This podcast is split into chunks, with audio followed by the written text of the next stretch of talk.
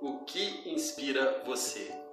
A palavra inspiração vem do termo latino inspiratio e do verbo inspirare. Já no tempo clássico do Império Romano, a palavra inspirare significa insinuar algo no coração de alguém. Para esse tempo que estamos vivendo, nós precisamos sempre buscar algo com que nos inspirar.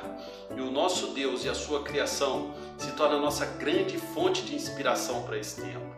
A palavra de Deus em Atos capítulo 17 Verso 28 vai dizer: Porque nele vivemos, nos movemos e existimos. E é quando nos concentramos nesse grande amor de Deus por nós, através do seu Filho Jesus Cristo, é que nos sentimos inspirados para continuar vivendo uma vida plena, mesmo em tempos de lutas. Que Deus te abençoe e sinta-se inspirado.